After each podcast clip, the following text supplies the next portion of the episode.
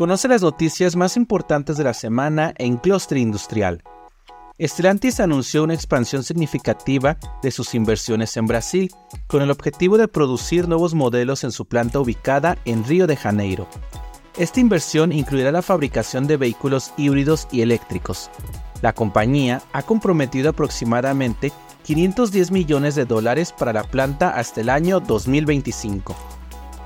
El director general de Bros, Manuel Guevara Salinas, reveló los planes de la compañía alemana de invertir en una nueva planta en Querétaro. La nueva planta estará dedicada a la producción de sistema de movimiento de ventanas electromecánicas, dirigidas principalmente al sector automotriz.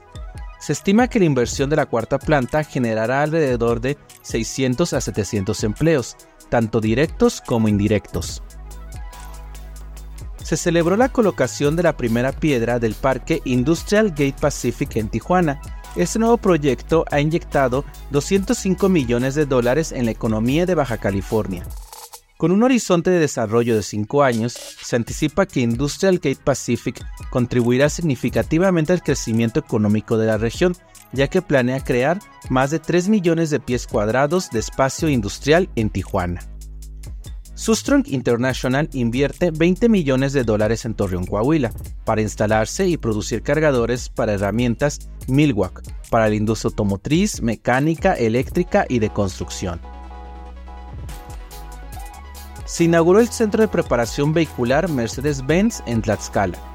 Este centro desempeñará un papel fundamental en la inspección y preparación de vehículos de alta gama antes de su venta la inversión privada destinada a este proyecto supera los 100 millones de pesos y se espera que la empresa tenga una capacidad de recepción y distribución de 1.667 automóviles. También en la entidad se celebró el Foro Automotriz Tlaxcala 2023, un encuentro que congregó a empresarios, proveedores industriales y público en general. El evento posiciona a Tlaxcala como un referente del sector, con procesos de vanguardia y una inversión proyectada de 500 millones de dólares en requerimientos que se abordaron en los encuentros de negocios del foro. Ahora, en el Bajío, con el fin de presentar las nuevas tendencias en digitalización, inteligencia artificial y la colaboración ante la cuarta revolución industrial, se realizará del 4 al 6 de octubre la feria Industrial Transformation México en el Poliforum de León, Guanajuato, se espera, además de una derrama económica de 90 millones de pesos, la asistencia de 15.000 visitantes internacionales. Ford ha tomado la decisión de suspender la construcción de su planta de baterías eléctricas en Michigan, una medida que se produce apenas siete meses después de que se anunciara el proyecto en asociación con Contemporary AmpereX Technology. La inversión proyectada para la planta se estimaba en 3.500 millones de dólares, con el objetivo de inaugurarla en 2026 y proporcionar empleo a 2.500 trabajadores. Ford ha aclarado que la suspensión de este proyecto no guarda relación con la huelga de UAW. Con respecto a la huelga, el presidente Joe Biden cumplió lo prometido y se unió este martes a la fila de trabajadores automotrices en Michigan, mostrando su respaldo a la demanda de un aumento salarial de hasta 40% y diciendo abiertamente que merecen mucho más de lo que están recibiendo. Mientras que el expresidente de Estados Unidos, Donald Trump, dijo el miércoles por la noche que poco importaba si los trabajadores sindicalizados conseguían un acuerdo favorable en las conversaciones con General Motors, Ford y Stellantis, porque el cambio a los vehículos eléctricos pronto los dejaría obsoletos. Hasta la fecha, UAW no ha respaldado a ninguno de los dos candidatos presidenciales.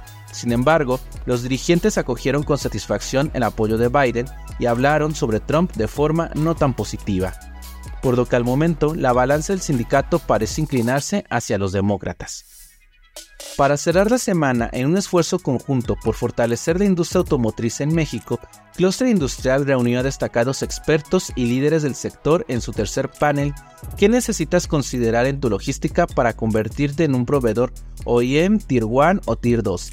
El evento, apoyado por la Red Nacional de Clusters Automotrices de México, el Clúster Automotriz de Nuevo León, el Clúster Automotriz de Guanajuato y el Clúster Automotriz Zona Centro, se convirtió en un espacio de reflexión y aprendizaje para quienes buscan destacar en la industria automotriz. Si deseas conocer estas u otras noticias, síguenos en redes sociales como Clúster Industrial.